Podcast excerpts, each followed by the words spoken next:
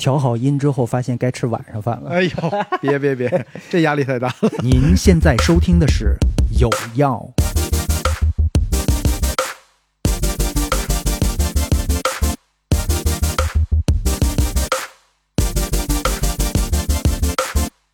欢迎各位收听有药，大家好，我是小飞。那今天呢，我请到了我的一个好朋友来家里面吃饭，呃，来也来了，就摁下来聊一期节目。刚好呢，其实我觉得，呃，我是想在这个二零二三年的时候做一个这个关于职业的系列，就是他的身份符合我的这个想象，就是到底我们身边有什么，呃，大家比较好奇或者奇奇怪怪的职业嘛？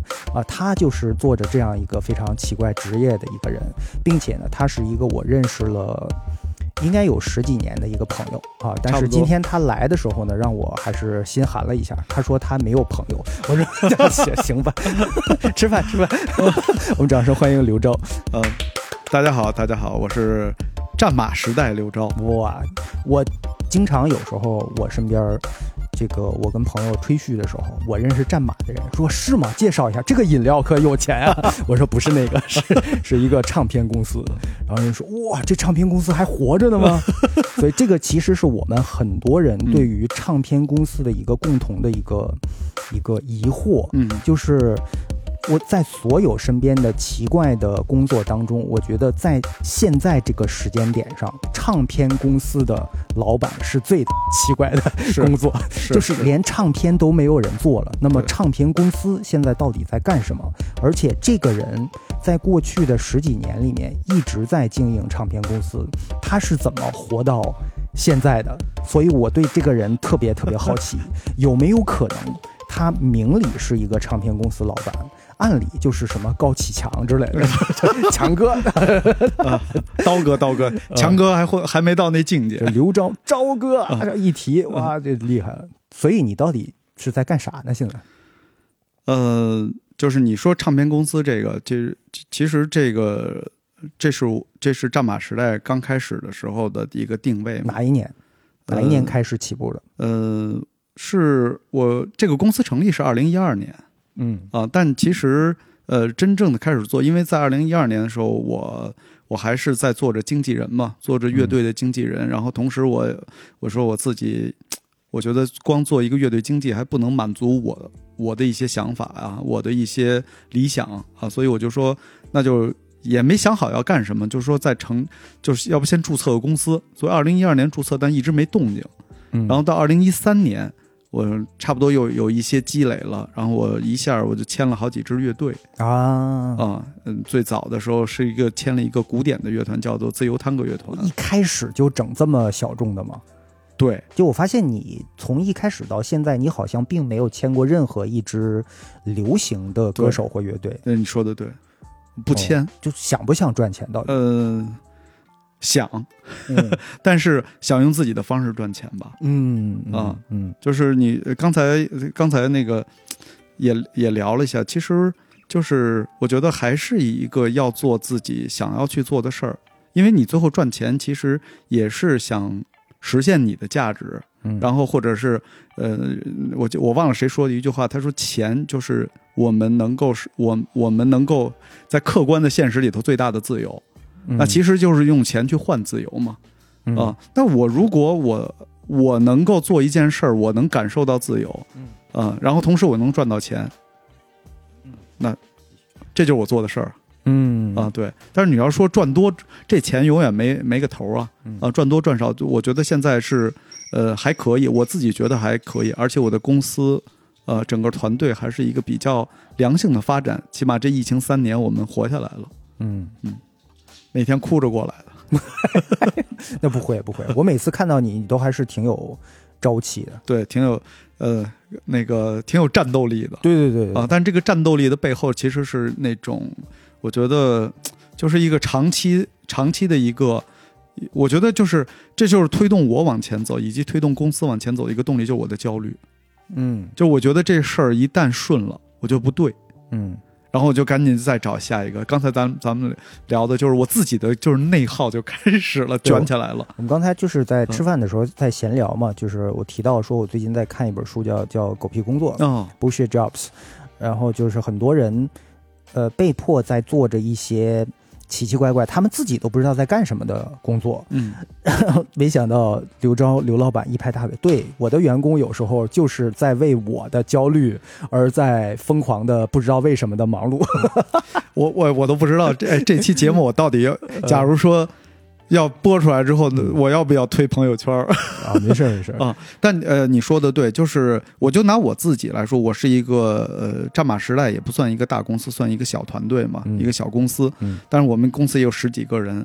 那像在这样的，在一个十几个人的这个团队里头，我是觉得其实百分之七十，嗯大家是在帮我解决我的焦虑，嗯而不是说真正的去创造价值。嗯啊，我觉得那百分之三十可能是一个大哎大家知道这事儿啊，呃，是一个很有意义，嗯然后我们就往前冲。那剩下的就是，哎，这老板今天怎么了？老板今天又不对啊，又又没事儿找我们茬儿，然 后又让我做 PPT，又让我那个什么做方案，又让我去研究什么。有的时候就是这样，就是我我我我我的那种焦虑，我的那种不安，会给他们，我或者是我觉得他们，哎，怎么这么安逸啊？嗯不行啊，就会就会去让改变一下。但其实你你去想这个事儿本身其实是没有什么，它不能创造价值的嗯啊。但是我觉得这个，今天你刚才说的那个狗呃叫狗屁工作是吧？嗯我觉得哎会还不谋而合。嗯，对，嗯，嗯。那我们还想专门拿一期出来聊呢，我觉得到时候如果你有时间的，可以啊可以，你就聊你自己就好。我就我真的我就是包括就是我昨天昨天呃我就是这两天的时候，我就是气儿不顺，就是你知道那你刚刚讲，我就想问的啊，嗯你的这个焦虑是来自于什么家庭吗？孩子？就是没有特殊的年龄，上有老下有小，来自于收入，来自于社会给你的压力，谁给你压力了？呃，完全不是。我不知道跟我自己的原生家庭有没有关系，就包括我来你要一定要往那边扯的话，一定是有关有关系，有关系。因为嗯我刚才说，就是小小小飞一定要理解我。我刚说没有朋友，嗯不不是说那个嗯，呃真正意义上的没有朋友，就是说不是，当你说你跟你弟弟都不说话的时候，我有点释然了。一开始我都有点不知道怎么接，但后来发现哦，确实是一个有可能你的工作要求你有八面玲珑的这个手艺，但不代表说你一个人的时候你不享受那种那种什什么都不用琢磨的状态，对吧？很轻松。很很很轻松。就是嗯你刚刚说那个，我我我在社会化的层面上，我会解决我的社恐的问题。我觉得我可能也不是说一个个例，嗯就像很多人，就你比如说我之前做录一些节目，或者是这一天我说的话特别多了，嗯我我会花一两个小时，嗯我会让自己就是就待着，甚至什么都不想，嗯，呃，太理解你了。以前我在做电台的时候，我们家那个沙发上都躺出一个人形的印儿来了，就是那是我自己的一个呃安静的冥想的空间。就一旦躺进那个沙发里，你就不再想跟任何人说话了，就以至于。呃，我为什么从电台辞职啊？这个就是其实跟你是一样的，嗯因为我觉得我在那段时间做广播的时候，是到了后期有过度表达的感觉，以甚至于我觉得影响到了我跟呃我媳妇儿之间的关系。有时候嗯她跟我说话，一个很正常的一句话，嗯到我这儿就觉得。这就不想回答，就觉得好累啊，还得说话，是吧？就马上气儿就不顺了。嗯其实是很正常的夫妻之间的一个一个小交流，甚至他是还是很有情趣的一个小交流。但是你突然就你就气儿就不顺了，嗯然后我马上意识到这个是不能长久的。嗯那如果你让我在工作和家庭之间选择，我是属于那种会选择家庭的人。嗯，我能懂你的这个，因为我在我看那个就是之前 Bono 写的那个他自己的传记 U2 的那个嗯。那个主唱，嗯。就是他们在巡演结束了之后，嗯。比如说一一一个大的巡演结束之后，他会有两周的时间住在家旁边的酒店不回家，因为他要把那个情绪就是还有几个 groupie 跟过来了，是吧？也，我觉得，我觉得像他们这个，如果年轻的人已经不玩这口了。已经不玩这口了，对。他就是要我觉得他可以是一个可能呃身体跟灵魂分开了，但是他在那一刻要合上，嗯呃，嗯所以呢，他他要花两周的时间把自己的那个状态放到或者变回一个能回归到家庭生活的那种那种状态。从一个 star 切换成一个人，对你像你像对对 star 对。都姑且姑且这样，那咱、嗯。我觉得像我们这些普通人，我觉得可能就是从一个你比如说你全身专呃关呃那个专注的在一个状态里，在一个事情里的时候，嗯。你你要退出来嗯。回到自己的一个生真正的一个生活状态的时候，嗯。可能是需要花点儿花点儿时间，嗯。嗯，解脱一下。所以我，我我就是说，比如说说话说的特别多了，我我一定是要多待一会儿。但是，呃，刚才那个问题我记着是那个交朋友这个啊，嗯嗯。就是因为我小时候呢，因为我我我爸我妈都是那铁路的移动单位嗯。啊，所以呢，我有一段时间，我有一段时间是跟着我的那个奶奶生活，就是完哦。完全我我都不知道我妈我爸长什么样，那是在很小的时候。很小的时候三岁哦四岁吧嗯之前。就是都是他们就过年回来一次，就跟春运、民工嘛回去。你。算是留守儿童，其实。我我其实在，对那个小时候是留守儿童，然后嗯。最后发现他们也发现这不是问题，呃，也是个问题，嗯，然后呢就把我带到身边，然后呢他们修铁路修公路，我以为说他们也发现这样不好，于是就把你过继给了你奶奶，不要了。哎呀，我我还那我还是幸运的啊。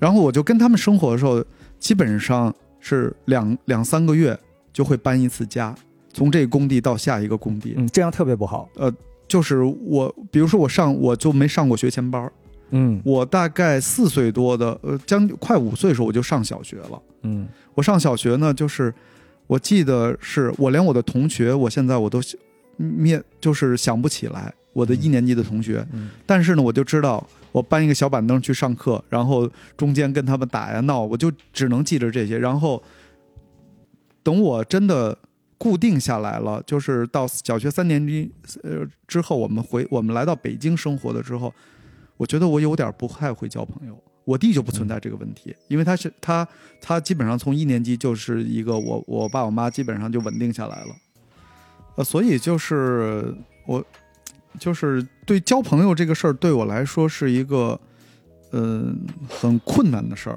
就是小时候。你这么讲我就理解了，是。就他会很难，他不知道应该去融入哪一个呃环境，并且每一次的环境转换，他其实都努力了，削尖脑袋想要融入，但是紧接着又换了，这个其实对他安全感也会有一定的影响。对嗯，所以你就说我我觉得我往前推进的这个这个不安或者焦虑，我觉得也许跟这个有关系，有关系。啊、嗯。所以就是说，当这个我不太相信这事儿能够哎非常没有任何动动荡的，没有任何那个问题的往前走。嗯嗯啊、这个嗯。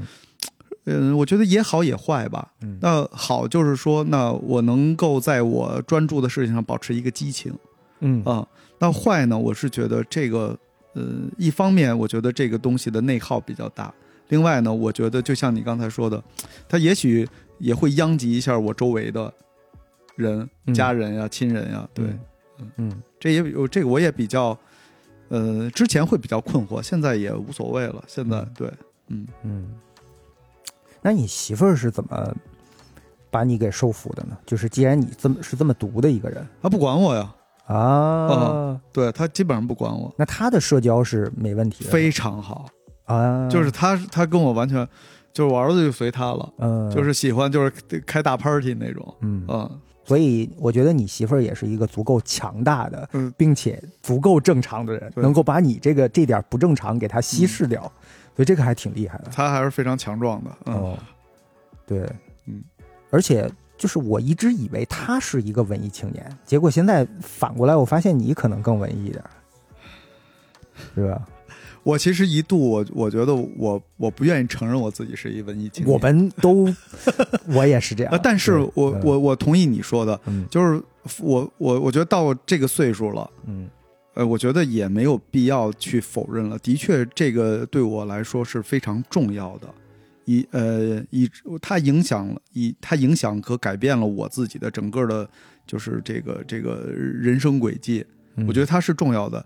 以前可能是觉得就是一提到它会有点矫情什么的，但我觉得现在我倒是没有这个确认这我是个文艺青年的这个羞耻感了。以前会有一些羞耻感，嗯嗯，不，你可以否认啊，你是文艺青年，我不是，我是个中年人。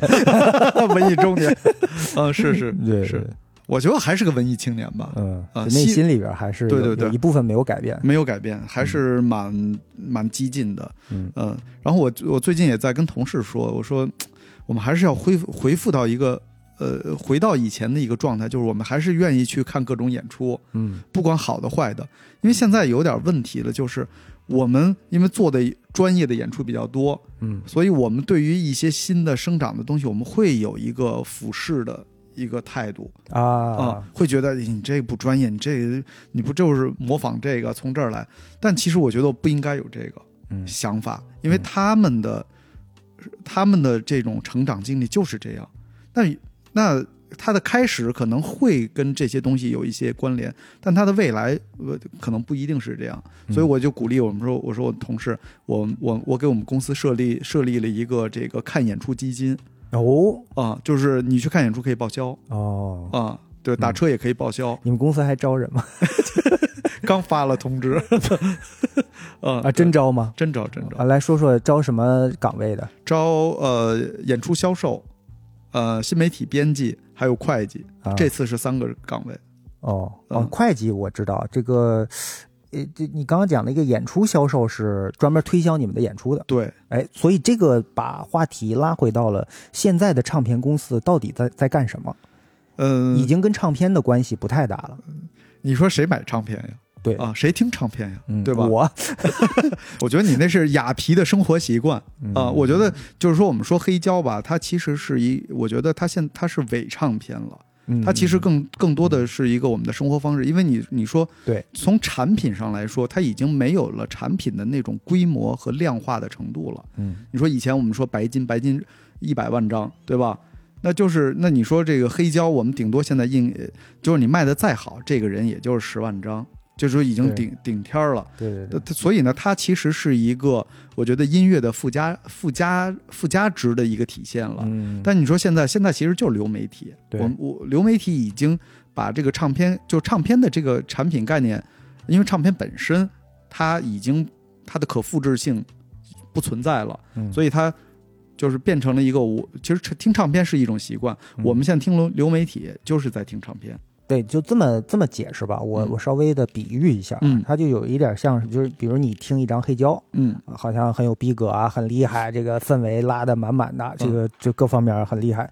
但是它其实更像是你偶尔跟家人或者朋友吃一顿米其林，对吧？吃一顿什么黑珍珠，吃点好的，他要的是那种仪式感。对，以及那种高品质的视听盛宴吧，是就那种感觉，味就是感官盛宴。是，呃，但是它不是你每天的日常的一顿饭。对但是说回到你日常听音乐，一般就是手机流媒体随便放点什么，在车里一连蓝牙，对呃，随便放点什么，对那个是真正的你的一一日三餐的感对觉，。你说的对。嗯，对，所以就是你说唱片公司，唱片公司其实就是一个，就是一个 title，就是一个哦，知道这个是做音乐的就你们叫唱片公司，纯属是因为当年是这么注册的，是吧？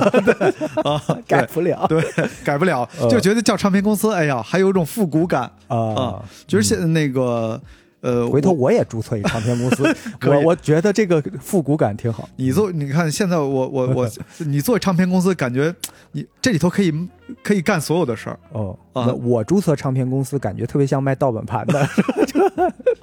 嗯，那其实我我们这几年主要是做几块儿，嗯呃，一个是呃版权，嗯，其实我觉得唱片嘛，唱片其实它背后是是你你对于你跟版权的一个一个关系，你是、你是引进还是那个买卖啊，嗯。还是就是比如说自己呃有原创的大量的这样的一个版权的一个积累。其实现在呃呃说唱片公司就看你的版权版权量，我们一、哦。我们我们一我们还做着这个事儿。嗯。啊、实体的其实就是锦上添花，其实做营销啊、做好玩的，就比如说刚才我我觉得实体的其实更像是有时候逢年过节或者去朋友家送个礼什么的你，你太会比喻了。就你一进门给我拿出四张黑胶来说，这是我们刚刚做的，就那种感觉不亚于就是前两天我请丁丁张来家里吃饭，嗯拿出一本书，我新写的小说哈，就那个感觉是一样的。对，是这样，是这样。嗯其实我们现在也可以电子化的看书嘛。嗯呃，那另外一块呢，就是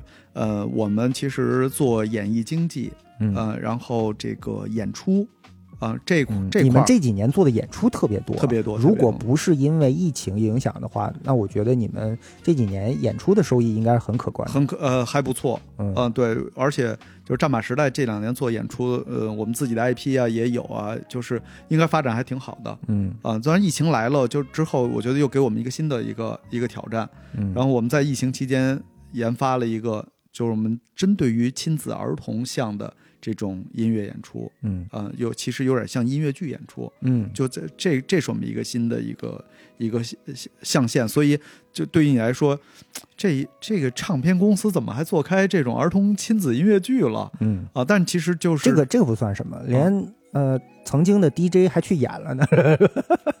这个啊，对对我我，我最开始知道那个那个剧。呃，他的他的名字叫摇滚学学堂呃，最开始知道是看李园转，哦，然后我那天同一天刷朋友圈，我嗯发现，哎，我我就知道，我说，哎呦，哥们儿，这个辞职之后去去做，呃，乐队呀、做演出，这个很正常。嗯对对我说这哟，演舞台剧了，这个挺酷的，还是音乐剧。对，然后我一看，怎么战马时代的那几个同那几个朋友也都在刷？嗯哎呦，难道是他们做的吗？后来一打听，真是。是，我觉得这个挺厉害的，对，这个跟那个嗯、美国的那个 School of Rock 没有关系是吧？没有关系，嗯。呃，就是这是一呃，因为他那个其实讲的是一个校园故事，嗯。啊，呃，我们其实是借着摇滚乐，其实嗯。我们是想给孩子，你说给孩子直接给摇滚乐的形式，我是觉得中国的很多家长未必他愿意让他的孩子接受这种形式，所以我们用了一个非常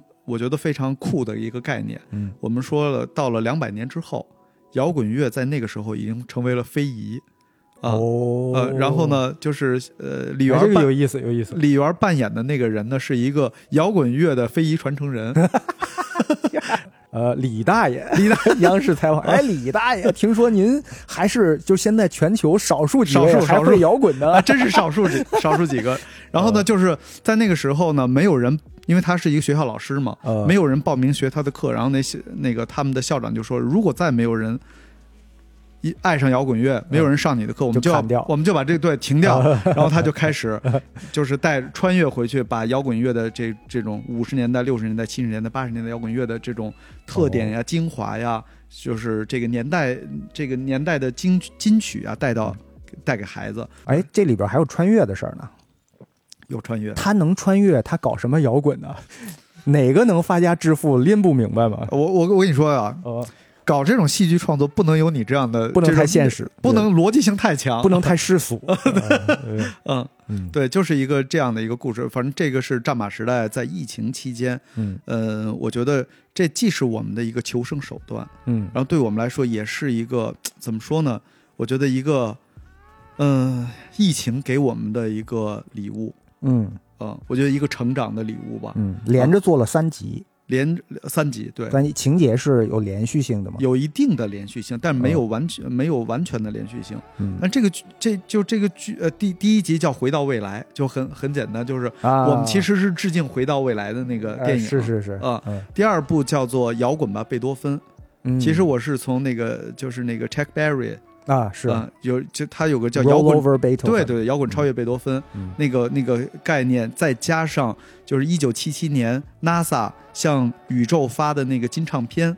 我们把那两个故事结合了一下，做了一个、哦。做了一个这个摇滚版贝多芬，嗯。然后呢，第三集叫《节奏神偷》，就讲一个嗯。城市、那个市长把节奏给偷走了的故事。哎呦，然后还有点童话的感觉啊，有一点点对，哦然后就是说这个节奏其实就是时间，嗯你没有节，你不你对，不懂这个节奏，其实你是无法的去理解时间，或者是你没有时间，你的生活就混乱了。嗯，其实就是你没有节奏，你的你的生活也是混乱的。嗯他所以给小朋友传递是这个概念。其实音乐本身就是时间的艺术嘛。那音乐当中很大的、很重要的组成部分就是节奏。嗯，音乐无外乎就是横轴、纵轴、对，音高和节奏。音场、节奏跟音场也有个这个说不清楚啊，就这么不是，要不然要不然第三部你来演，我演是演不了，但是我觉得故事咱们坐下来可以可以。淡一会儿，应该还是可以帮你贡献点儿。呃，我觉得你 你没问题的，你没问，你演也没问题的。哦，嗯然后然后新的这一集就变得特别世俗，啊或者你实在是你觉得呃没有办法推陈出新了，你就把它写一个很现实的故事，写你的故事，还是放在未来。搞摇滚的这个怎么用这个东西来挣钱，这个人 就把它整的特别世俗，但是同时呢，把一些这个呃有很好玩的点就装进去。对，这这是这是可以的。其实哦就这一两年，因为我们是你知道我们是做引进演出吗，哎，真的，你引进了很多特别好的演出。山扣我以前不知道，对但是呃，听你推荐了以后，我一听发现，哇，这这不是人类，不是人类，好听到不是人类。对但听说这个人个性也怪异到不是人类。个个性呃，就是刚才说的阴晴难定，嗯嗯，就是这个绝对是双向人格，就双向那种呃。对，啊百分百双向嗯嗯啊，就是非常极致。嗯，因为他的他的人生其实也蛮极端的。你想，嗯他是一个在呃早期的时候，他不是图瓦人嘛，嗯啊，他但是他现在呃国籍是奥地利，从这个呼麦这这一脉传承上来讲，他这个血统还挺正的。挺图瓦侯音嘛，就是呼对对麦对另一个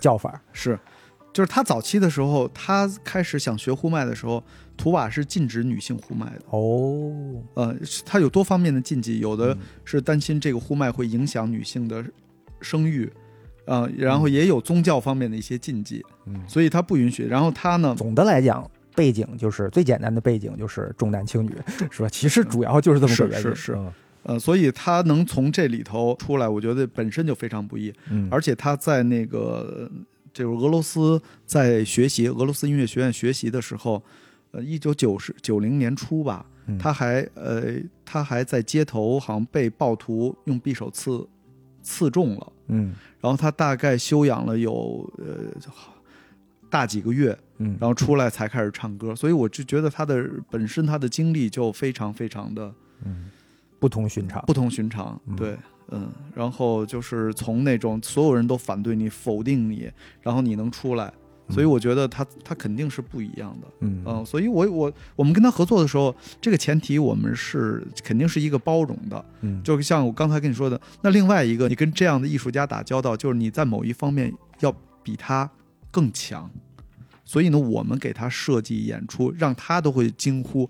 我我从来没这么演过，这嗯太酷了。嗯啊，所以呢，就是说我们的合作还能一直延续到今天。嗯演出，尤其是做他的线下是最难的。嗯跟他合作过的人都都曾经劝我说：“刘钊，你别跟他做，别跟他合作。哦对，但是我我们和我们做完了之后，呃，证明我们还是可以的。呃对，哎，一开始听听同行说别跟这个人合作的时候，你的心里是怎么想的？是不是会觉得呃，我我看不得哥圈着好资源是吧？我倒没有这，我是觉得你们真逊呀。啊，嗯你你没有办法去驾驭得了他，是吧？对对对，我、嗯因为我我能，因为我我我早期的时候签，你知道，咱俩认识的时候，我那时候签了很多艺人。是，嗯，就是呃，翻战马时代的那个百度百科也能看得出来很多，然后就有一度。基本上我签一个还要跟另外一个在打官司，各种各样的事儿，嗯。就是这事儿吧，就让我非常的，就是对跟人合作，你看本身我都不会是一个情商那么低，不会交朋友的人，嗯啊，但就是我我会觉得，我跟这个艺术家合作，如果我欣赏他，我再跟他签经纪约，嗯。其实这事儿在中国，我觉得至少在中国是一个非常不人性的事儿，嗯因为人家挣着钱挣得好好的，嗯，我过来把大头儿或者甚至你拿一小头他也不乐意，嗯那那这个事儿就是，那我会觉得，那我把你捧捧起来了，我给你那么多资源，给你弄起来了，我多拿点不行吗？但嗯。这个事儿就是一个非常非常难难用理性去沟通的，哎，你讲到这段历史，我感觉还挺像唱片公司的这个 感觉，是吧？搞 搞钱，然后做专辑，呃，就安排通告，打官司、封杀，然后再签新人、内斗，封杀没有啊？没有是吧？封杀没有，对。但是都听说啊，听说嗯。他们那种大唱片公司经会常有会有会有，对，大唱片公司无德那个，那都是剥削。我们还行吧，我们是顶顶顶多是我觉得，就是你在这方面你很难回避这个这个，因为它的运营规律运行规律就是这样。嗯。啊。所以我在呃一五一六年的时候，我觉我觉得就是说战马时代要有自己的自己的。怎么说呢？我们要有自己的一个魂魄，而不是说你借着艺人上位。嗯，其实大多数的这个经纪公司，他们现在玩的还是这个，就我圈一帮，无论是年轻的还是老选手们，嗯嗯、就是我我拿过来，然后我就把这些资源包重新包装一下，卖给音乐节，卖给演出，卖给这个什么这这这各种呃三四线嗯啊、三四线的这这种渠道，但就是在我看来这事儿吧，就没一点意思都没有了。嗯所以就是我的本质，我还是希望去有一定的创造力。嗯，然后做好玩的事儿，嗯做我自己没做过的事儿。嗯就是我还记得你说过一句话嘛，嗯嗯，就是 喜欢的事儿那就不叫坚持对对对对对，啊，对吧？那脏话就不说了。嗯，有吗？有脏话吗？你啊你说说，我可以删掉。我想知道原原版我怎么说的。就是没有坚持这一说，就不是吃屎。坚持什么呀？那喜欢就去做，那是很哦正常、很自然的。嗯，所以我觉得你刚才你说的，就是嗯，你自己这几个，就是你从呃电台，你从你原来的那个那个其实专业到嗯电台，再从电台到比如说露营、写作，再回到这个你的这个，虽然还是对着麦克风嗯啊、虽然还是在讲话，嗯但是我觉得你的整个的这个过程其实是完全不一样的。嗯，区别区别很大。对你的内化我还得给别人做顿饭，现在 就是求着人来上个节目，还得给别人做顿饭。那我觉得这满足感多少，多多多多棒啊！这个你说对，啊，没有，其实不一样的就是，嗯，就是第一，现在来聊天的基本上都是朋友嗯啊。虽然有些人不想交朋友，但是我把他当朋友，是吧？啊你看我点谁呢？就是，呃，就是而且又是因为就疫情这几年呢，很多地方你去不了，很多事儿干不了。是呃，就包括我们那会儿做露营活动，最后也受到了很大的很大的冲击。当然那后来我想，那就那就闲着没事儿录录播客，跟朋友聊聊天儿，也也帮助我写作，也能找到一些灵感什么的嘛。那就最后没办法，就在家里录。就外面有的时候别的楼给封了，你还去不了，对吧？就就在家里面录，有时候连线录。那我觉得那个感觉，我突然间就是完全不一样了，就更放松，嗯并且大家更享受。嗯而且你能看到很多朋友不一样的一面。嗯我觉得我这个沙发，大家坐下来以后，因为它很舒服，嗯坐下来以后，它能展现出我以前没有看到过的一面，甚至有的人能展现出更脆弱的一面，就那个还挺有意思的。我跟你说，我我我刚刚说我没朋友这，我就对你说过呀。哎呦，我对人说，我说你是我最好的朋友。对这个 这个有唱片公司大佬的感觉 啊。对，就是你刚才说的这个，就是呃，我有两方面，我觉得我我我有感悟啊，嗯，就是说，你说你疫情呃，反正疫情之后，你嗯你你的有一些原来可能在疫情之前进展的还算比较顺利的事儿，只能停顿，就像我的演出一样嗯啊。所以我觉得，无论是呃做播客，还是比如说你写作，它其实某种程度上，一方面，我觉得你的主观的一个准备其实是已经 OK 了。因为嗯你之前已经积累了足够的经验，你的表达欲可能也慢慢的在之前恢复吧，再恢复之前，可能那种无限的那样的一个时间的一一个重复，会让你有一点点的内伤，这是肯定的对，职嗯跟职业病一样。对，那我觉我我我觉得这是一个主观的，另外一个是客观的，嗯就是客观的是我们可能也不能再去做更多的，就是你没我们也没有更多的一个选择性。对，就像你你知道我我前一段儿，因为也做我我们公司也有一些小朋友做做直播，我们就会聊一些带书，嗯，我还看了呢，呃，这谢谢啊，嗯我就带了一本那个就是那个滚石乐队的吉他手他写的一本书，他在里头说，他说但凡这些最伟大的演奏演奏家，他们全都是在就是这种最抠门、最省钱。资源最贫瘠的时候爆发了他们最厉害的演奏、嗯。演奏手法。他他就举了个例子，他说嗯。他说 B B King 基本上是单弦，嗯，因为他他 B B King 很厉害呀、嗯。就是很有钱呀、然后他带的全是大乐队，所以他不用他就弹单弦就够了。啊，然后其他的弦别人替他弹了是吧？别人替他弹了。然后他说他 他师从的一个，你知道那个那个，就是你听那个滚石的那个吉他，它是非常非常苍苍劲有力的。是就是早期的时候，这个这个呃 Kiss 基就是基斯理查斯嘛，他其实也是有点就是那种传统的那种单弦的那种爵士的弹法，嗯但他最后我忘了那个大师叫什么，他就是师从那个，他就是从那个唱片老唱片里学那个大师，那哥们儿全是双音。他说哦他最后 West Montgomery 嘛，好像是，嗯然后他就是他最后去美国了，找到这个人了。他说：“哎，你为什么弹双音？”他说：“因为这样的话，我就不用带键盘手跟跟那个萨克斯分手了，这我一个人就把和声全弹了，都是为干活。都是为干活。嗯所以当这样的，反而能激发出他最大的潜力。嗯，我觉得，我觉得你现在可能你做播客的时候，你的那种自主性以及这种这种客观的这种这种时间感会。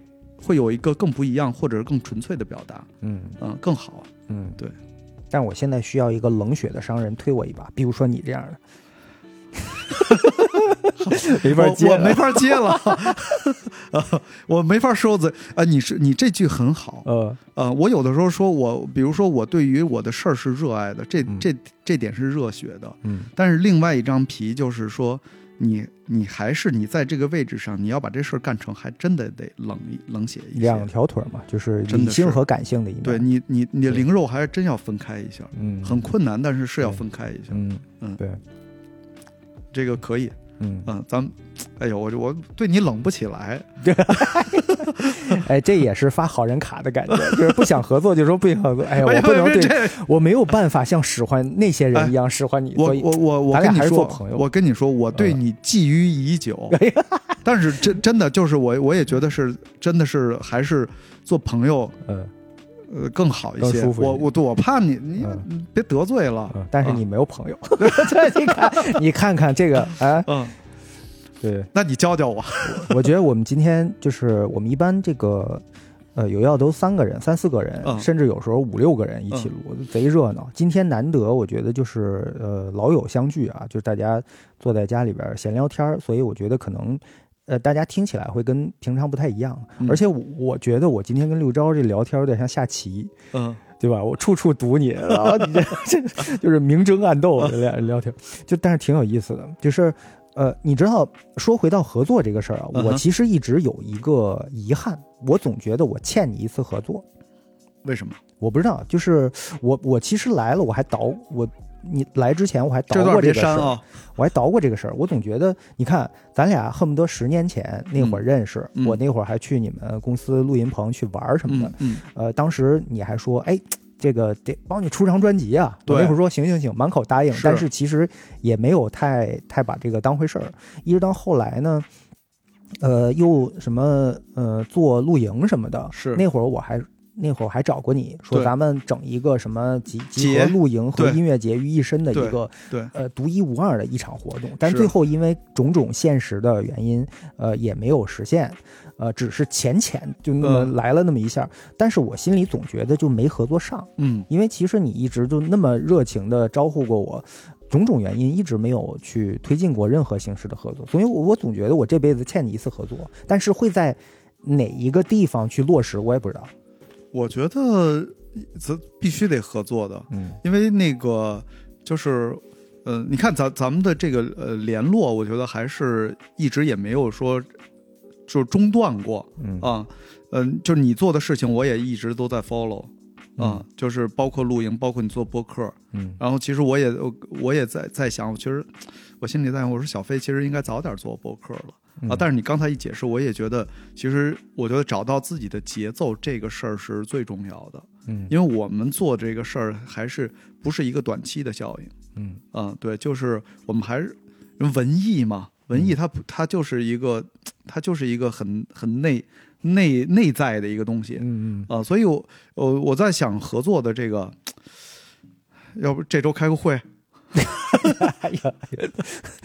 我是要跟你合作，但自己就出了，对吧？嗯？当时不是是有人愿意跟你出吗？你说那是那个电台里啊什么的，对对对对，后来变成了台里的项目。对，就当时就没有没有做成，我是很感兴趣的。嗯那再再准备一张呗，嗯是吧？我觉得更玩一张更好玩的，没问题的。嗯，嗯，对，我给你弄一张黑胶，咱们黑胶，嗯就呃咱们就发一张，就就压了一张。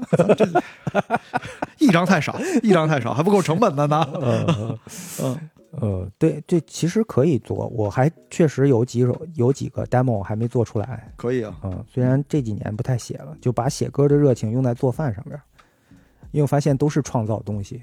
你写完了以后，你创造一个精神食粮，有时候不如创造一个真的食粮更更实在。就我发现，我这这几年，尤其是这五六年吧，就越来越多的呃，会着眼于一些特别实在的地方。嗯因为我总觉得一个人，比如说，嗯，获得了巨大的成功，但是他三餐都吃外卖，这个事儿不不叫成功，就在我他不符合我的这个价值观，对吧？就是你看，我说的好，从一开始，你问一个人，你为什么要努力？你为什么要赚钱？是为了衣食无忧，嗯是为了呃生活的好，嗯，对吧？但是你会发现，真的，我见过很多身边的成功人士，嗯就按照社会的标准是属于成功人士的朋友，是属于温饱解决不了的，不是说他没有能力解决，是没有时间，嗯。也没琢磨过这个事儿。嗯，就经常有时候大冬天，哎呦，冻得哆哆嗦嗦，然后吃饭又饿得不行，或者说凑凑合吃一顿，嗯。因为他觉得他有更重要的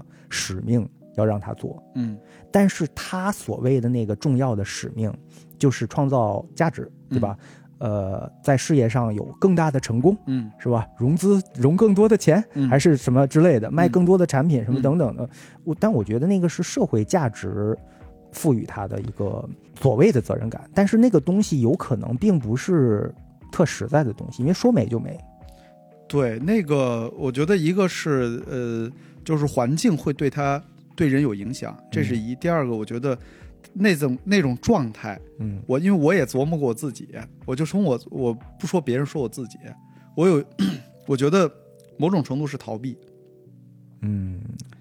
就是你你可能会想逃避一个你不太熟悉或者你觉得你进去有点害怕的那种状态，比如说嗯。他想到，那我要待在家里，我要做饭，我可能会失去很多的机会或者什么。他其实就是他就想逃避的那个那个家庭的那种嗯方式。就比如说有一些人，呃，逃呃叫逃离北上广，那真是我觉得那就是逃避。嗯啊、不是不这个逃避不不一定是一个一个贬义的表达，因为嗯人有的时候就是要逃避嘛，就是比如说去丽逃避虽可耻却有用。却有用，真的嗯却有用。嗯有的时候就得要逃避一下，但是可能这个这事儿吧，你自己最好的一个结局还是要醒过闷儿来。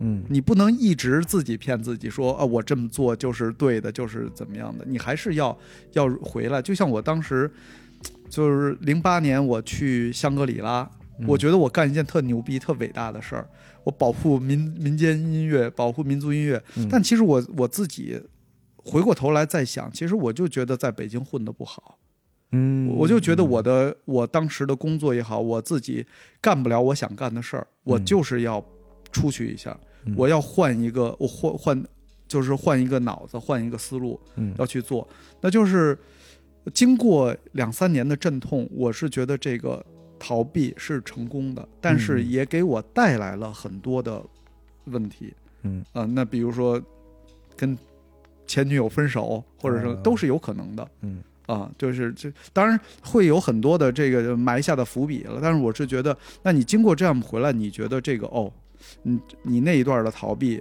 其实并没有你。你你逃避的原因，你刚开始以为你去拯救民间音乐、民族音乐，其实没有，嗯我并没有往那儿，就像你刚才说的那个狗屁工作一样。嗯嗯啊，就是你，但是它是对于你自己的一个调整，这个是做好的，对对对做到的。嗯就是这个乐器上的弦呢，我们都知道，嗯你不用的时候得给它松松弦，否则的话呢，等你用的时候，它可能也没那么好使了。，对这个，弦儿绷的久了呢，它就会老化的更快。是是是，对，这个是这样，嗯。有的时候是要是要松一下，嗯。但是你也要该紧的时候也要紧起来，嗯。嗯，但是有的时候我们可能，比如说在那个时间段儿，就是你也不知道这到底是什么，可能就这么选择这么做了。嗯。嗯，你我不知道你当时离开电台，我觉得你也没有想清楚你接下来要干什么，对吧但是你没想，但你已经在那儿是，你觉得你也快死了，快死了，对。嗯，就是透不过气了。你记着我还问过你一个问题吗？你嗯早肯定早忘了，就是你在台里的时候，我说你你每天哎，你每天这么早上起，你你觉得你习惯？你说你习惯了，嗯然后过了一段过你你离开这电台之后，我我们可能过一段时间再见面，我又问你，你说没有说睡觉不香的呀？哦，有一首歌嘛，习惯是一种病，是吧？啊是吧？是一种催眠。嗯当你每天每天做这件事儿的时候，它就变成了一种正义，嗯，它就变成了一种合理。你会用各种理由让它合理化。嗯嗯，但是当你有一天跳出去的时候，你才会发现它不合理的地方。嗯就是你会发现，哦，每天我睡到早上八点，这个事儿原来这么爽啊！嗯，我本可以这么爽的，哎你不是你你说这话好心酸，睡到八点就是就这么爽了，就这么爽。但你以前都是五六点是吧？差不多呃六？七点钟吧。啊，六七点钟。然后后来到了呃广播的后期，也有嗯睡到八点的时候，就是就睡过了。就是嗯你会是那种就是高考结束很多年还半夜做梦梦见考试不会写的那种人，是吧？会同样的，我电台辞职以后很多年，我还会有那种噩梦，梦见我那个歌我赶不上了，或者说我起床起晚了，我赶不上了。好可怕。对，就是他给人的那种压力是潜移默化的。嗯，但是呢，当这个事儿本身能够给你带来巨大的快感的时候，那些都可以忽略。你愿意冒这个险，你愿意承受那个压力，但是那个快感越来越少的时候，是是是，所有的负面全都浮出水面了。嗯它就像这个大潮退去，你会发现，哎呦，我原来这片地方一点都不平坦，就是甚至还有坑坑洼洼的，还有点儿奇怪。那我觉得非常不容易。你嗯你能保持那么多人喜欢，那么多，你能在那个里头还就是能保持那么高的一个水准，我觉得这是不容易的。这个嗯这个是要高度紧张的。嗯，对，这个其实也没有很高的水准。说实话，就是我们曾经很多次被节目被拿去评那个金话筒奖，嗯我没有一次觉得我会评上。怎么就我就猜对了？就就怎么就这个事儿我就猜对了？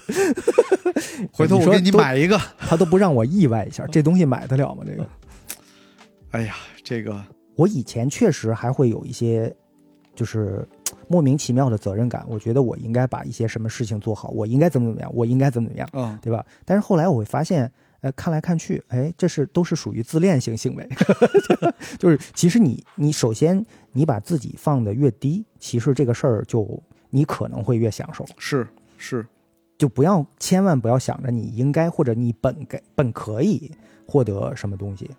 我当时出那张专辑的时候，嗯我其实把那个期待放得很低，我没有期待能够在这个事儿上获得任何的这个这个利益。嗯，哎，怎么我又猜对了？这次 就不能让我意外一下吗？哎，你当时要给我发呃也一样。呃，感谢你让我心里平衡多了。嗯，那我我觉得那张还做的还是蛮好的。呃，就就是因为时间紧，嗯呃，自己也不太知道这个节奏怎么弄啊，就是真正制作专辑的这个节奏。虽然身边有很多很专业的朋友在帮我一起弄，但是我觉得最后的，呃，留给那个呃，这后期的时间太短了，就几天的时间，所以呢，这个那一张我觉得有很多好的想法，但是后期确实也还挺糙的，它就有点像是。呃，拿一个就是纯技术上啊，拿嗯一个播客节目去跟正规的广播电台来相比，就是你会发现内容就挺有意思的。很多年过去，我偶尔有时候听到一些歌的时候，我还觉得哇，当时怎么能写出这么巧妙的一个东西来？你嗯你搁现在我写不出来了。嗯但是呢，就是从技术上它还是很很幼稚、很稚嫩的。嗯，你觉得你写不出来是为什么呀？就现在嘛，嗯没琢磨那个事儿，就是以前的歌，有经常有人说，哎，你什么时候演现场演一下？我说那我得先学一学，我都得重新扒我自己的歌，有好多都忘了。嗯嗯，你你知道，越不专业的人嗯做这么一件事儿，你越希望显着自己很专业。所以当时写歌的时候，那和弦还有那那种哦 open tuning 都很变态的，就自己弄的，自己最后扒不下来了都，完全整不清楚。嗯我之前有有试图扒过一首歌，扒了半天，都已经快疯了，才想起哦，我当时调弦了，难怪扒不出来。哦，你你用这么复杂的方式啊？嗯，就给自己创造了特别大的问题，嗯所以也不怎么演出，不会了。但是我我我突然发现我呃，从去年开始对嗯唱歌感兴趣了。以前我都只对吉他感兴趣，嗯所以从去年开始，我不知道为什么开始对唱歌感兴趣，而且我发现我唱歌的嗓音变了，嗯，变得，我觉得突然会唱了，不知道为什么。是技巧还是你觉得你自己对于这个表达上找到一个点？因为其实有的有的时候唱歌就跟就跟你比如说你可能你现在不存在这问题，但是我觉得就像我们可能在录一个东西的时候，嗯我们要调整一种说话的状态。嗯嗯啊，是快是慢，是高是低，是是厚一点是薄一点那啊。对，但是唱歌其实也是这样，也完全是这样。对吧？就是那你能找到一个你觉得满意的，那是我觉得挺不容易的，嗯很自然的那种状态。我觉得还有一种可能是跟我这两年玩设备有关系，就自己买话筒、买调音台、买一些什么东西，嗯呃，就是调着玩儿。嗯呃，你说我怀旧也好，说什么也好，但是我觉得在这个玩设备的过程里面，我找到了很大的乐趣。但是在这个调试的过程里面，就找到了你刚刚讲的那个可以任意改变自己声音的嗯那个点。就比如说，我觉得哎有点薄，那我加点中频。嗯那我声音能不能再加点低频，嗯或者说我让它再尖一点，还是说我现在可以讲话更靠前一点？就是你可以任意切换。然后我突然间有一天，我发现我在呃唱歌的时候也可以做这个事儿了，嗯就是。以前唯一的标准就是这句我要唱准，除此之外没有任何想法，就能唱准就已经阿弥陀佛了嗯那种感觉。就别别给我最后用 auto tuning 说，别给别给我调，就嗯我能自己唱准就很了不起了。但是后来，就现在我我发现，哎，我可以用几种不同的方式来处理这一句，就还挺有意思的。你现在是翻唱还是自己没有没有没有，就是偶尔就开车的时候跟唱，但是或者调话筒的时嗯候偶尔唱两嗓子，就发现哎这个不一样了。嗯然后我就从这个角度上来讲，我我又找到了可能呃做音乐的一个新的切入点。以前就是我要当 John Mayer。我要当 S 二 V，嗯 我要当那，就是以前都是从吉他的角度来入手的，这蛮有意思的。但是我觉得也有可能是嗯呃，就是那个那个原理，就是上帝给你关了一个门，势必会给你打开一扇窗。就是这么多年，我吉他忘的差不多了，他一定会给我再开一个窗。你这自我安慰可以啊，嗯嗯，挺有挺有趣的。下次下次可以一块儿出去听你唱歌去。对，下次回头约着 K 歌吧。嗯，你看这种事儿，我搁十年前我绝对干不上，是，就是看不上这事儿。是是 K 歌太俗气了。嗯，但现在我突然觉得，我想试一下。对现在好多你看好多那种重金属的那个歌手，我看嗯我看一朋友忘了哪个那个重金属乐队的，他们乐队呃和还有好几个重金属的乐队的那种那种呃主唱一起 K 歌的时候，唱的全是港台小情歌。对对对啊，唱的可可好听了。那人家下班以后总也得有一些自己真实的喜好吧？，对，那舞台上那种那种感觉，那种、呃很很地狱感是吧？就是你用这么一个词儿，大家好想象。那是工作，那是工作，哎。对，就像是穿了一身制服，嗯。你看就跟当年 Kiss 为什么要把自己画成那样，画的跟京剧似的？对对，那对于他们来讲，呃，不画成那样，他没有勇气走到台上去嗯干这件事儿。对代入感，对，穿了工作服就好说了。对是嗯是这样。就其实这个代入感还是蛮重要的，嗯，这在演员里也是一个叫叫什么信念感呀什么的。嗯，就是你还是要有这个有这个东西，有这个信念上去，你不能还是普普通通上去。嗯嗯、我我我觉得包括 John Mayer，包括民谣歌手，他可能也会带着这样的东西上去。对，嗯，嗯还蛮有趣的。嗯，来说说你唱片公司的对吧？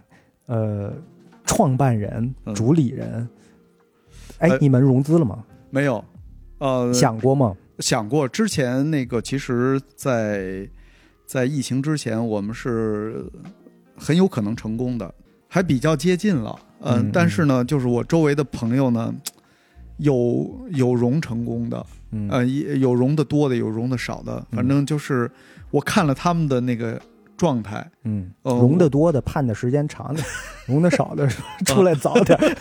有的反正就是拿了钱了之后吧，就是这投资人就是，哎，干个这个吧，啊，是哎，这这这不错，这干这个好，这挺好的。先把你骗上船之后呢，对对对就使唤你。所以当时我我觉得钱对我也很重要。嗯，啊、当然你说有钱还是能干干成很多事儿，那是，但我是觉得就是还是别被这个东西带偏吧。当嗯。时、当时咬咬了一下牙，觉得还是自己自己承受吧。呃，嗯。就那是呃，正好疫情来了，觉得自呃自己这个还是对的，嗯，对。呃，要不然我就我觉得我没有那么的那么大的灵活度去做我想做或者去做我觉得应该做的，嗯。就比如说亲子类的，那我嗯。可我也许会失去这个机会，我也许会变成一个是不是在那个时候我就搞直播带货嗯啊、我就搞我就搞这种网购或者是什么的，就就我可能就会搞这些去了嗯啊、没准儿这战马时代变成一工会了呢嗯啊、也有可能。嗯，对，或者我就签一些有流量的，电竞的，对，或者就是签一点艺人，然后包装包装，然后让他去参加综艺。其实就这个东西，我们我早期已经都尝试过。我个人觉得这个呃肯定有可能获得成功，因为我基本上呃这些就是在我做艺人经济的时候，我每年我的艺人都可以去呃参加什么歌手啊，什么那个好歌曲啊，嗯。这些都都还能获得不错的成绩，然后接接下来演出也能上去，但我就觉得这个东西对我来说已经我做过了，啊、嗯。想做我所以我想做点呃更更好玩的事儿，自己的控制，因为我就觉得，比如说刚才说的那个焦虑，我觉得另外一点就是控制欲，嗯嗯，就我觉得这事儿得在我手里，我才能够踏实。嗯。啊，我我我你看多好！我今天我我把我的老底儿全揭出来了。嗯。啊，所以就是在在这个疫情期间，那我觉得我做的充分，就是我觉得自己应该做的事儿，呃，也很幸运嗯。蒙对了。嗯。啊，对，嗯就是还蛮这条路还还挺逗的。就是说，你说接下来拿不拿钱？我觉得现现在如果再有再有谈，我大概知道这这个钱该花在哪儿。也嗯也许也不拒绝，但是我现在也不着急，嗯啊，因为我我始终觉得，就是拿了别人钱了这事儿吧，呃，我我觉得那个牺牲，那个那那那那块儿，我我觉得我没做好心理准备。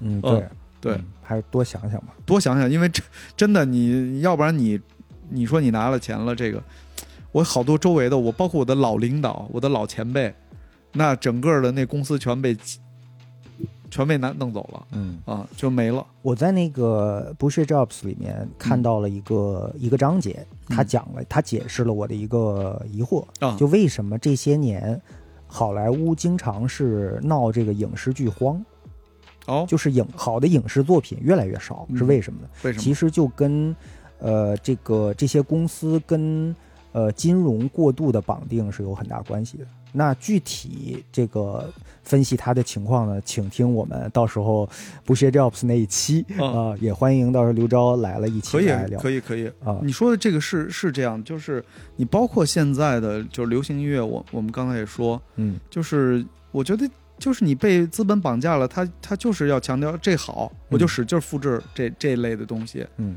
然后直到把这个把这一类的东西全玩恶心了，嗯。然后我再再去就就就跟画圈儿一样的，嗯。那你你。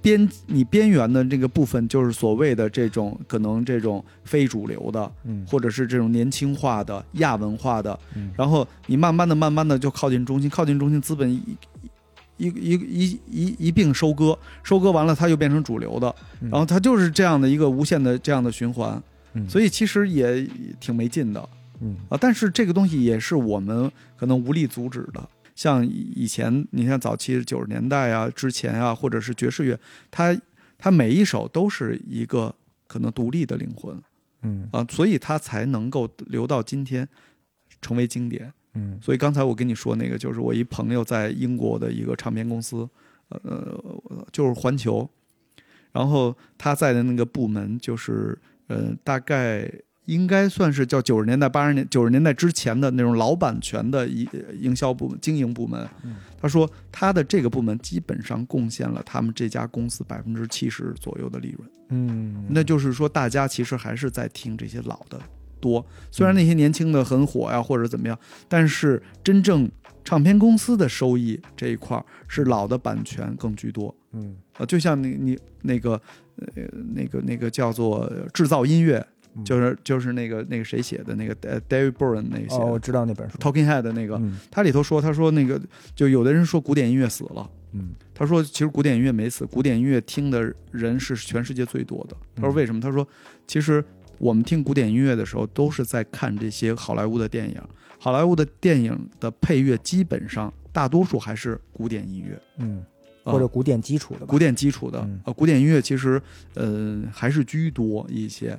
就是在我们说的这些这些配器大师、配乐大师，基本上嗯。他们做的还是古典音乐居多一些。对，莫里康内啊、莫里康内对威廉姆斯了，对对对，这这都是老的，包括还有一些新的这样的，嗯，甚至就汉斯季默。汉斯基莫、久石让，包括这些。哎。所以大家在听古典音乐的时候，只是就是说，我们可能认为在看电影，其实你已经听了古典音乐了。嗯，对，啊、他嗯。他他就是这种经典，这个不是跟我们没有关系，还是有关系。所以我、嗯这个事儿对我来说刺激很大，就是为什么现在的不是说现在的年轻人没有创造力，有，嗯但是只是作品没有那么大的影响，那么大的一个一个，我觉得对于时代的这种嗯，记录感，对可可能跟这个环境有关系我。觉得现在这个时代，并不是说大家不消费音乐了，就是大家反而对音乐的消费更多了。嗯，但是你会发现，那个消费是融在其他的东西里面。你买一个游戏，你买一张电影票，对，你去看一个剧，或者你走在商场里面，去咖啡馆，都是有音乐的。对只是说你不是真的主动的花钱买的那个东西，而是附带了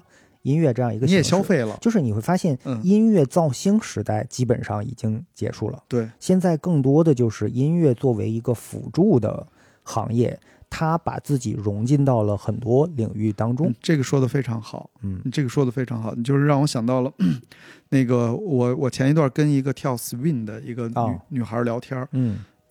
我说，哎，我我无知吗？嗯，我说你们 swing 不就是五四五十年代、五六十年代那样？嗯我给你找一猫王的音乐给你配着，你跳行不行？因为我们那个要有一个 workshop 嘛。嗯，你这个听着就像那种广场舞大爷跟年轻人瞎聊天儿 你。说的太对。然后他说：“你你千万别这样，因为我们跳嗯 swing 的人都非常的恨猫王。哦，这个是是这是是一个什么什么点？就是在猫王出现之前，你像那个 Chuck Berry 他们的音乐，所谓的摇滚乐，他们都是给舞会伴奏的。是他们的乐队并不没有说就是变成我过来听这个乐队，嗯嗯听这个 Chuck Berry，他已经成为明星了没有？他是他很火，我们知道 Chuck Berry 啊，那我们这次请到他来给我们伴舞，嗯，但是猫王的出现让大家不去跳舞了，对对对而是去看这个偶像了。对猫，呃，其实 Chuck Berry 就死在这个政治不正确这个时代上了。就是现在，如果他生活在现在这样一个政治过度正确的美国的话，那我跟你讲，是 是，真的真的真的真的，你看了今年的格莱美了吗？嗯我的天哪，真的那个太正确了，太简直了，没法看了都。是呃，这这个先跑题了啊，嗯就是你接着说。哦嗯，关于 swing，嗯，以前曾经，呃，其实呃，swing 那个时代吧，或者之前大乐队什么的，对吧？Duke Ellington 他们都是给伴舞嘛伴，奏的，对对伴伴舞，对对对，所以我觉得就是，嗯，你说到现在，其实你没觉得你一方面我们可以说。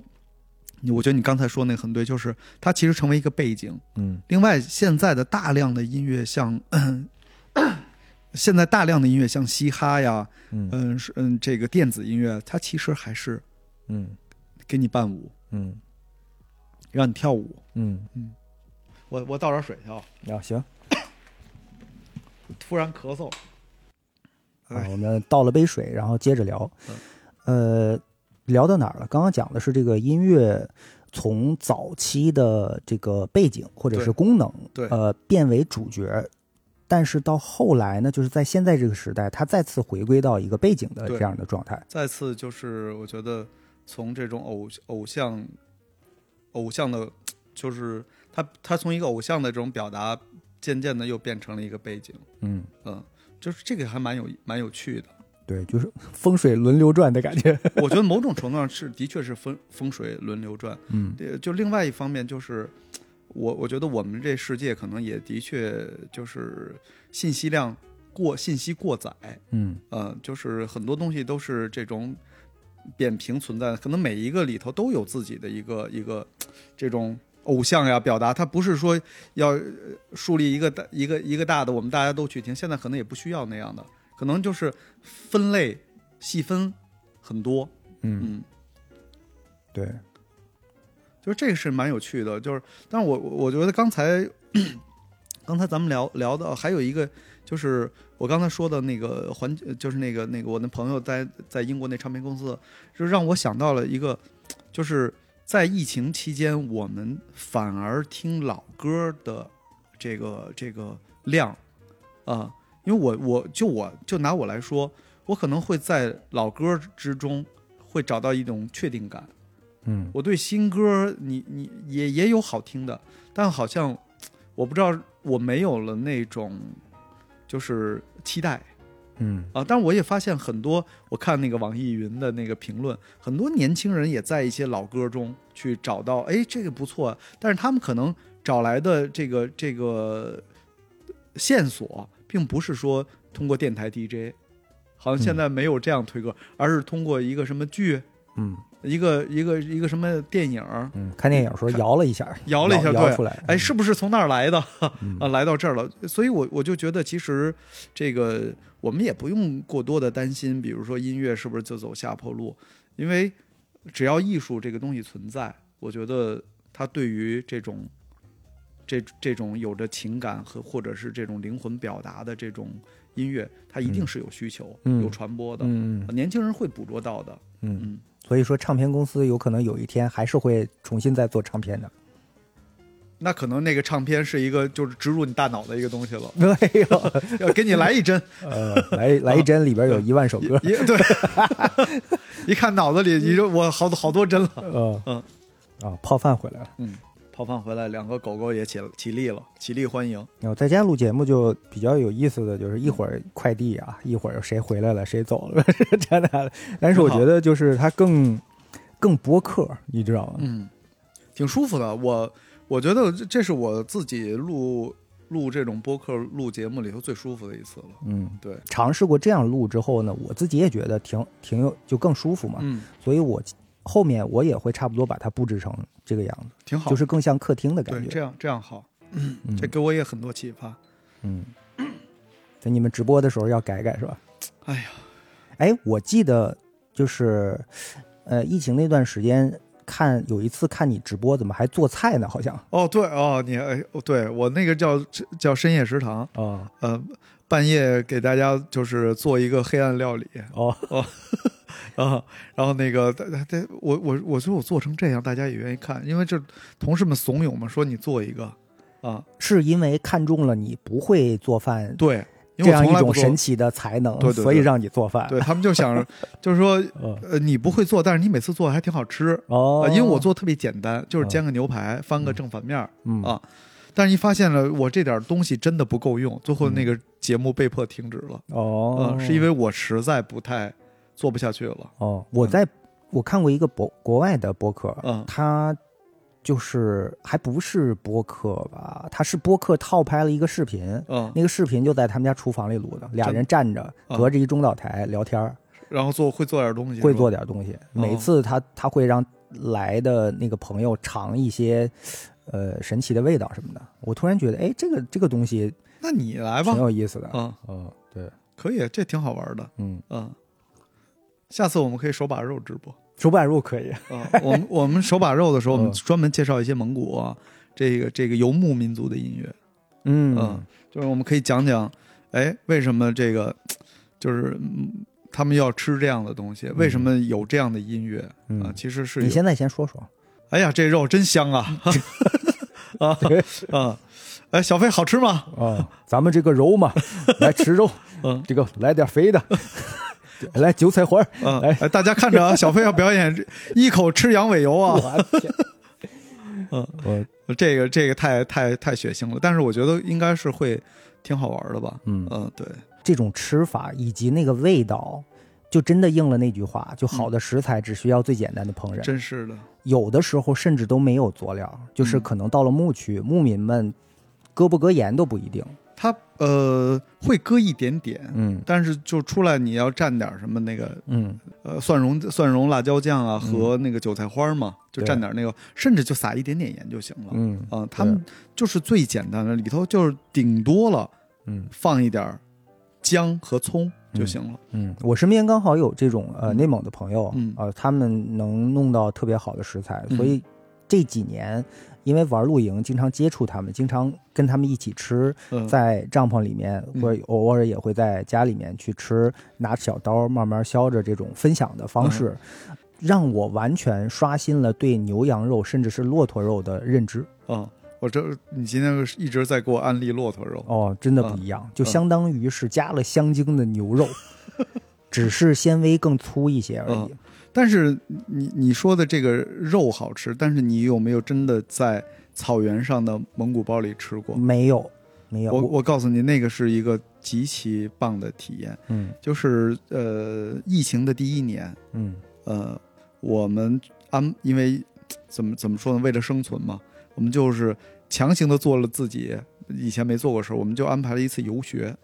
啊，我哦。跟、我跟一个知名乐评人邓科，我们俩、我我们俩做的一个游学，我们带了大概二十三个孩子，然后十五个家长一起去草原，付费的付费的，当然嗯。付费了、啊。嗯。然后在去这次游学之前，我先做了一次踩点儿，啊，然后我们那个我们的向导就带着我们就把那个徒步路线走十几公里的徒步路线吧，嗯。然后就走了一圈，走了一圈回来就经过了一个那个蒙古包，在一个山坡上，在一个其其实草原这个土土坡上，然后我们就走过去，人说：“哎，进来吃点肉吗，朋友？”真的，嗯，嗯，我说我说不是在你们安排内的，完全没有安排。嗯。然后那个我那朋友，我我说哦这么热情啊，他说那咱们就进去坐一会儿。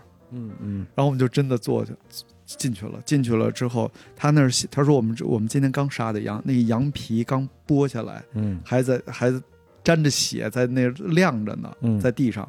然后呃那个，然后然后我们就进去，进去之后。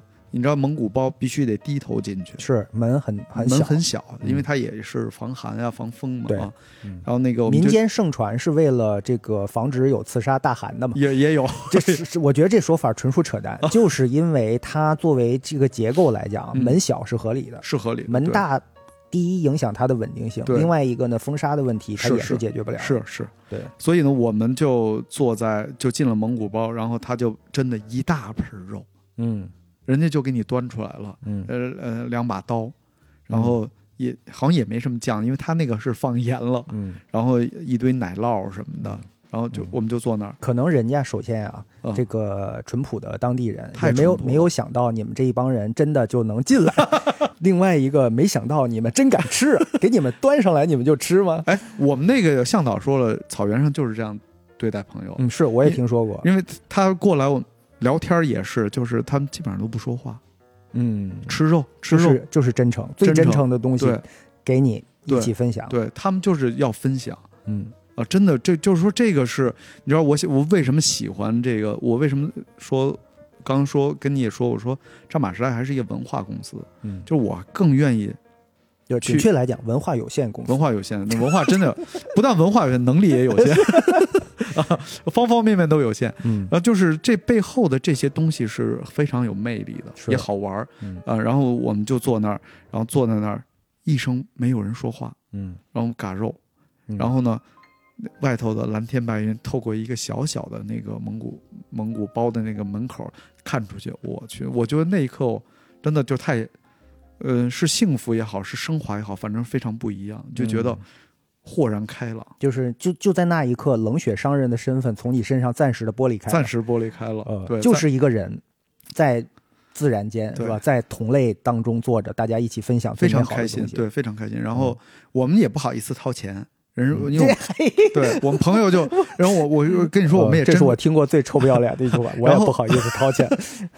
然后那个他们把奶茶也端上了，所以我觉得就是如果你肉肯定是好吃，如果再在那个身临其境的环境里。嗯我觉得下次我们可以一起约一个那边的露营，那个非常棒。嗯，我还是我当时就说，我说应该带小飞来嗯，啊，我说他可没准喜欢。嗯然后呢，我们那朋友另外一个朋友就说，没准他早来过了。嗯，在内蒙路过，但是其实没有，呃，跟当地人有过这个接触。哦呃，也是因为我们没有真正去到牧区，哦，呃，但是呢，因为身边有。呃，内蒙的朋友也嗯是一直在跟我们安利，就包括我，我一直幻想当中啊，嗯有一个理想的露营场景，就是骑马骑个一天，嗯，背着所有的行李，嗯就像嗯一个真的游牧民族一样，嗯或者像牛仔一样那种嗯感觉。这可以做到的，呃，这对，可以做到。呃，用最传统的方式嗯烹饪一些食品，就大概有那么个三天两晚的行程。这是我一直脑海中好几年了，一直会这这。这个我觉得其实可以实现。比如说你们到一地儿，然后骑马过去，然后在那儿住一下扎，这估计你骑俩俩仨小时已经是可以了。嗯再骑时间长，我觉得你你也受不了小朋友也受不了。嗯然后呢，在那安营扎寨玩一下，然后再骑马再去另外，然后最后再骑马再回到你们原来出发那个店，嗯，其实是可以的，嗯可以安排的。我现在突然想到一个蝴蝶效应，会不嗯会因为就顺嘴节目里提了一句，就导致今天你们有一个同事就要加班写一个莫名其妙的 PPT，就可以我跟你说，真有可能，真有可能。就回去就从这个我这个屋里走出去之后啊，刘钊非聊得非常开心，等一出去马上心情又不好，给同事打电话，啊，我跟你说，哎，我 我的那个冷血面刚刚刚消失，你就给我调出来了啊，啊！对会会有的，会有的。嗯其实这个方案我们早做了嗯啊，只不过今年今年我我可能是因为演出太多，嗯，因为有点有点有点一下就爆起来了，所以嗯我是不是还会玩这个？我我希我还是希望能去一趟草原嘛。哎，提前预告一下，今年都会有什么演出可看？今年呃，今年我们可能会两个两个主要的两个部分，一个是战马时代传统的业务，就是我们会放在战马的音乐节，嗯。呃，就是比如说横哈图啊、山口啊，山口、嗯。山口我们没有还没有、嗯计划邀请来，但是横哈图应该会来。嗯，啊、包括像那个有，我感觉你也有点发怵了，是吧？山 口我觉得最好准备好了，我心理建设，我的身心灵准备好了，锻炼好了再来。嗯，然后还有我们再邀请一个意大利的一个呃吉他重奏，叫做四十呃叫做呃嗯 Forty Fingers 嗯啊，就是你们自己做的音乐节吗？对战马战马音乐节我已经做了两届了，做的非常好，呃做的还是蛮蛮有趣的。第一届叫做图瓦英雄。我们做的就是横哈图、山口和亚踏。嗯在哪儿演的？在北京，呃在北京是在国图，嗯呃上海是在一八六二的那个剧院，那是嗯一八年。嗯然后第二年我，呃，我们第二届我们还请了那个 Deep Forest，就黑森林哦是嗯、还请了一些就日本的乐队啊，呃嗯，但是第二年赔赔钱了嘛，嗯嗯，对，第二年，呃，我们换地儿了，换到成都了，啊嗯就是有点水土不服，嗯。但我我希望今年也能重重启，这是我我希望能做的，今年立个 flag，嗯啊，然后另外一个就是刚才跟你说的，这是一个疫情给我们的一个礼物，嗯我们就把它沉下来了，就是摇滚学堂为代表，我们有一个自己的亲子的厂牌叫鸡蛋星球，嗯。我们会可能会做一个鸡蛋星球的呃儿童艺术节，嗯。嗯、会在上海、北京，呃，甚至阿那亚，嗯。嗯、去把它落下去。嗯。里面有很多很好玩的国际的这种这种项目，就是包括有这种亲子配，就是电动动画配乐秀，就两个两个艺术家嗯。中间放一个屏幕，这屏幕上播动画，然后这个动画这个屏幕上的声音全是静止的，所有的配乐的和以及配音全是这两个人完成的，嗯。嗯，非常酷的。嗯。啊，小朋友也可以学一下。这个就有点让这个现场演出回回到了默片时代的那个感觉。啊，会有一些。都是音乐家在现场直接配音乐，，对对对。默片没有声音嘛，对对对，是吧？而但是他他的很多乐器都是从生活中来的，锅呀、锅碗瓢盆啊，啊，嗯，然后他会配那种动画的那种卡通人物的那种声音啊，嗯会很好玩对，啊。今年我们会做这个，哎呀，我觉得你们这一点延续的特别好，因为从我刚认识你的时候，就是你们每一次的现场呈现都能给人呃眼前一亮的感觉，因为是你想不到的形式。是我记得当年那个 就是就是请一堆人去吃饭，然后你屋里有棵树什么，就那第一次啊，也当也哦，你还记着那次？还记着那是应该是刚刚认识的时候，啊？就是那那是一一一一二年，一二年，很久远了，呃，一啊二年，对，那会儿我很土鳖，还想象不了树能在屋里出现，就是其实是个装置啊，嗯就是那种，嗯，就是然后后面的每一次演出，就包括你合作的一些音乐项目、一些音乐人，也会让人感觉就是不一样的。所以就是，虽然作为一个冷血的商人，你也是把挣钱当做一个很重要的目标啊，当然，但是呢，就是你还是能够把这个这个事情做的让人觉得是有价值的。这个，所以在我心目当中，就是你是我非常尊敬的一位奸商哇，。谢谢谢谢，我 我的我的谢谢谢谢，对你，嗯你如果如果有机会，呃，我选一位啊、任选一位奸商合作，我宁愿是你。嗯，谢谢啊，这嗯。这评价非常高，我觉得奸商对对我来说是一个好词。对，呃，证明代表了我的 我能赚到钱是吧？这对证明了我的专业性啊。我觉得任何一个做唱片公司在这样的时代，呃，赶上这种呃天翻地覆的变迁的嗯。这种时代，每十年就是相当于一个一个状态嘛，就是能坚持下来的，其实都是我心目当中的英雄。嗯。是这样的，这这这个在这个行业吧，呃，我觉得你可能它的门槛儿，或者是就是说你进进这个行业并不难嗯啊。所谓的你有点人脉就可以，但是你你如果能够十年二十年，你能把这个事儿耕耘的，真的是有一番有一番天地这样的，其实这个是很难的。嗯还还真的是在赚钱之外，你还是要有一些心血撒进去嗯啊。但是，我就是觉得，就像刚才咱们说的，其实这个部分就是我觉得我做这个事儿，我感到一个最大的自由。嗯呃，我在这个事儿里头，我是最开心的，嗯，真的，嗯就是当一个项目成了，嗯我开心，但是就开心几分钟，马上我的焦虑就起了，新的焦虑就起来了。嗯啊、就反而我跟你说啊，就是我第二次我的战马音乐节，第二届战马音乐节赔钱的时候，嗯你像我请了格莱美的那个获那获奖的那个 Deep Forest 嘛，嗯，啊、我反而释然。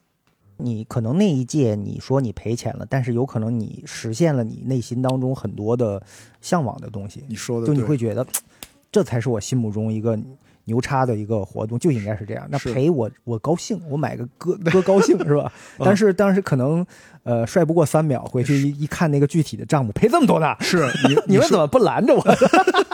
是这样？其实我我我我嗯我自己赔点倒还好，嗯我的合伙人我我是我觉得当时我我做这个我是有一个合伙人嘛，嗯呃，就是让人也搭搭进去了一些，这个这个是我我心里非常到现在我也很愧疚的。然后就成了前合伙人是吧？我我还是希望找机会能够给人家补偿一下，哦就是比如做一项目。当然，我觉得这个事儿吧，都是成年人，我们做这些事儿，这这个事儿它的确是因为天时地利人和呀各种问题，嗯我们就到了一个陌生的一个环境嘛，因为那他去他那个地方嘛。哦啊哦哦，啊，然后那个场地方？场呃也不算场地方吧，嗯就是那个那个城市，他在那个城市有有自己的一个产业嘛，嗯。然后就是邀请我们去那儿，然后强盛集团，哎呦，我现在都不敢去那儿了。啊。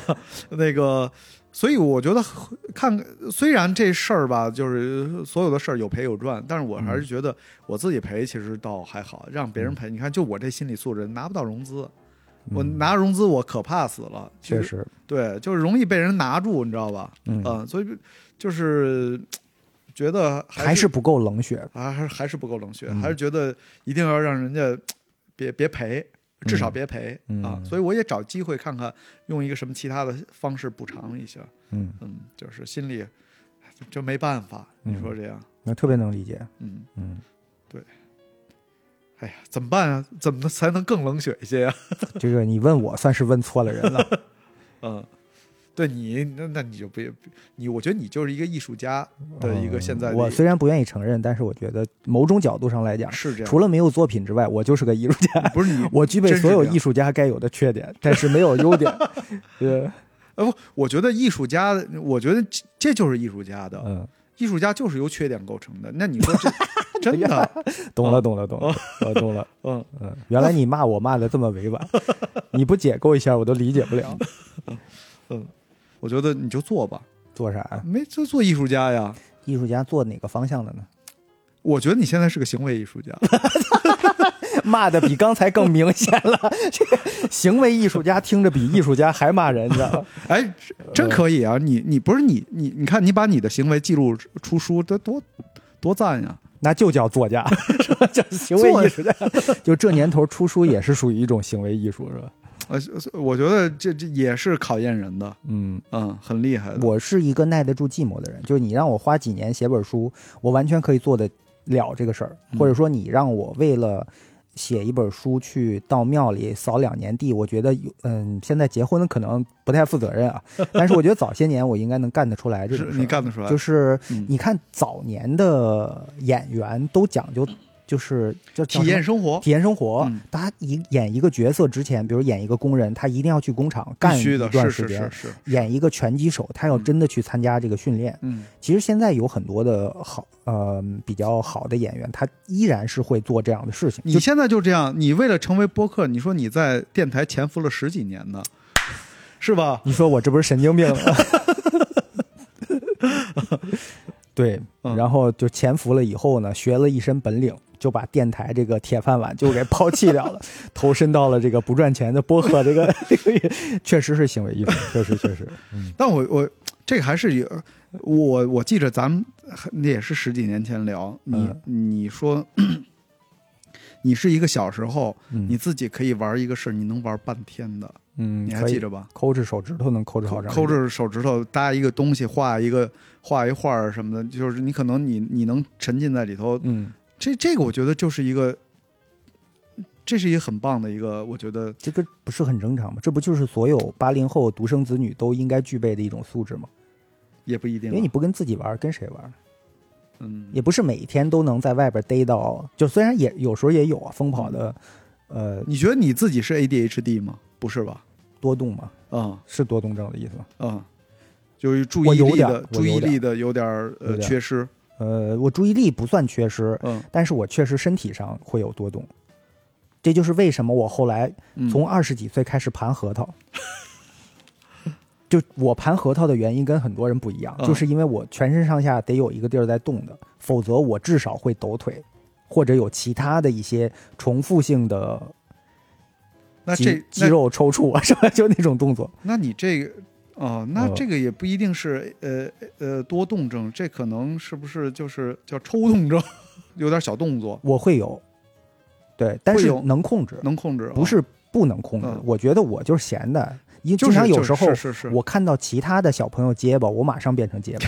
我看到其他，所以我的模仿能力其实不是我想刻意想要模仿，就是我我看人就这样，我马上口音就变了啊。你看我看的美国片儿多了，我自然我的英语就是就是美语美式口音的啊，对，就是很容易受别人影响的一个哦人，所以其实内心不太坚定啊。不是这个这个，其实我觉得这也有点点 ADHD 的那种，或许有一点，有一点点，嗯就是你属于那种 ADHD 里头的那种天赋还比较好的，嗯。就是呃，他能够正向的转化，嗯、我觉得蛮好的。你知道我现在嗯盘核桃，我觉得没意思了，因为它没有什么产出，嗯所以我现在你看你上边挂着那俩球，你旁边就是麦呃麦克风架上，哦，这俩这是什么呀？阿萨拉头，它是一个来自于非洲，但现在全世界的很多呃这种对很多人都哦玩的，它有阿斯拉头的比赛什么的，哦就是两个手四个小球这么甩起来呢，可以把律动玩的特别好。所以我现在多动的时候，我就玩这个球。蛮好的。因为它需其实把这个东西玩好了，它需要大量的重复的训练，那特别适合我这种有点轻多动的人。所以我近几期在捡有药的时候，嗯我都是一边甩着这个球一边玩的，就就把它玩成一种无意识状态，我就一直甩着，就可以这样是吧？可。以。那你这挺厉害的。对，嗯，我都做不到。所以你你你应该不会啥乐器吧？但我估计你媳妇儿行，因为手风琴本身它是左右手分开的。他是很厉害的。嗯我我的乐器就偏差一些。嗯，你看我我为什么要买这个架子鼓？嗯就是因为我一直想尝试一下，看看我四肢能不能分开。嗯，然后练没问题吧你？练了几天，发现没没问题，而且打架子鼓的时候就超级多动嘛，就特别爽，打完了能能消停好长时间。那我觉得真的就是那种顶尖的鼓手，应该都会有一点点这样的倾向。那嗯否则他他不能享受那么强烈的快感。对那个刺激挺大的。对就是如果你本身很好静的话，你的身体你是演奏一会儿乐器，你会全身发麻，因为因为你知道我、嗯我合作的乐队特别多，嗯就是那种有天赋的，嗯就真不一样。就是他嗯他就是就是准，就是就是好，就是就是那样的。但有一些真的刻苦训练，但他永远好像就是在在跟着你，嗯，就他慢一点点嗯。啊、但我是觉得像你这样，你这你就是可以属于那种有天赋的。我这个天赋，但并没有表现在演奏有演奏的多好上面。我就是属于我，我就是想想玩一下，但点到为止，我又玩别的去了。所以这是我的 优点，也是我的缺点。就我对所有的东西都是点到为止，发现啊，进来看看，扒拉扒拉，看哦这么回事儿然后行，下一个，所以你是个生活艺术家呀，对啊，你就体验。哎，又一个贬义词出现了，生活艺术家、或者生活家。哎对，现在是一个全新的贬义词出现了。我我们这个所有带“家”的都是贬义的。嗯，今天我们是跟着唱片界大佬来学习嗯如何委婉的骂一个文艺青年。唱片界的冷血动物。嗯，对，不是，你刚才已经把我们唱片界都都宣布死刑了，已经。嗯嗯，不是我宣布的，我只是呃，只只是宣读了一下，宣对对。对。挺好的。对。嗯，今天聊的也挺长时间了，对。我我到时候会把它剪的没有那么长，但是我觉得有些东西就是。因为就是咱俩咱俩聊，就是随便聊一聊，对对就不一不一定都是为了节目，因为有好多东西我觉得也没有必要出现在这个是。播客里边。对对，嗯，我我觉得今天聊挺好的。对，嗯，今天第一次，我就下就是认识你这么十十来年，这是跟你说话最多的一次，真是。也是听你说话最多的一次。对，嗯，好饭局儿，哎呀，那就这样，这样，还要说再不用说再见。没有，没没有必要好，没有必要。你又来了，你那么喜欢他呀？哎，你每天会带他下去遛吗？